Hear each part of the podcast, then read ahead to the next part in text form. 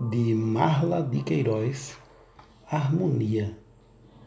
São delicados e sutis os fios da harmonia.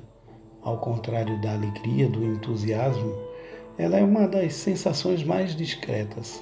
Sua voz é quase imperceptível, feito outra qualidade de silêncio.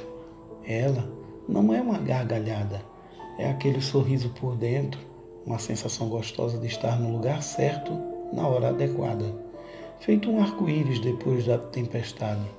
Sua beleza é adornada pelo equilíbrio dentro do derramamento.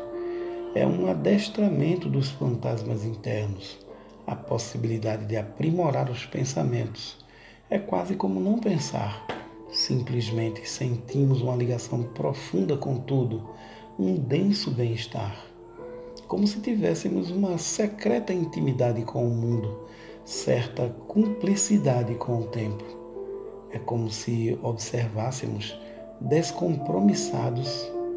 Ela é uma descontração, como se o coração batesse pelo corpo todo, mas sem extremada euforia.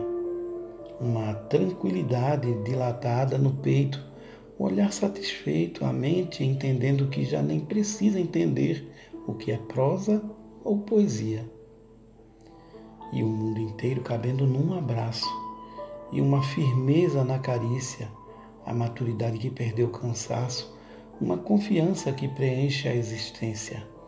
A harmonia é um contato profundo com a experiência e o tempo do dia não é mais composto por esperas, ele é vivido e já não se fala palavras passeiam pela boca e já não se escreve.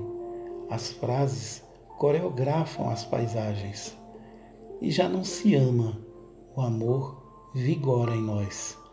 A harmonia tem fios muito delicados e sua trama faz a ligação mais suave entre todas as urgências já sentidas. E o chão do sonho é macio e tudo parece estar alinhavado numa ligação sem sufocamentos.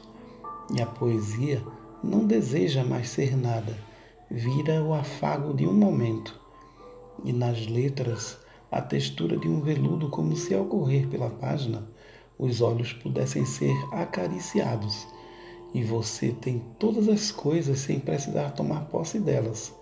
Você ama o amor, não o delírio de estar apaixonado.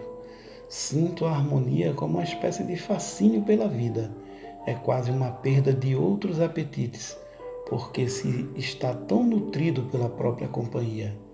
E a gente tem aquela vontade súbita de andar pela noite, não apenas para olhar as estrelas, mas também para por elas sermos vistos.